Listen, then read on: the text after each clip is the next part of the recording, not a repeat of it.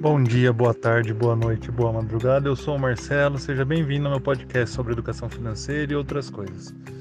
Hoje eu vou falar sobre imóveis. Quando os imóveis estão valorizando, né, sempre vem aquela tentaçãozinha assim de tipo, hum, e se eu vender o meu imóvel, né, e para comprar um mais barato? O problema é, não é só o seu imóvel que está valorizando, todos os imóveis estão valorizando. Então, não é só o seu imóvel que está ficando mais caro, todos eles estão. Se você vendeu o seu imóvel pensando em trocar por mais barato, dificilmente você vai encontrar. Por quê? Todos os imóveis estão ficando mais caros.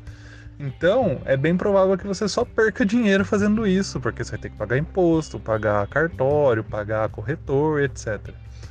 Então, essa é uma pegadinha, né, bem complicada, tipo, ah, vou vender porque tá valorizado. Só que o de todo mundo tá valorizado. Então, a chance de você só girar patrimônio é grande.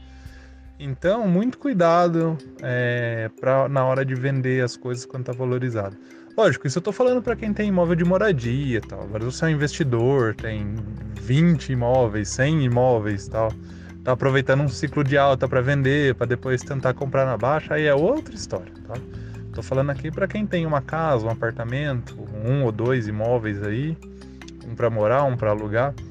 É, então, muito cuidado com isso, porque é aquilo. Se o seu imóvel está valorizando, é bem provável que os outros também estejam. E você não vai conseguir simplesmente vender o seu imóvel para depois comprar um mais barato e ficar com uma diferença, entendeu?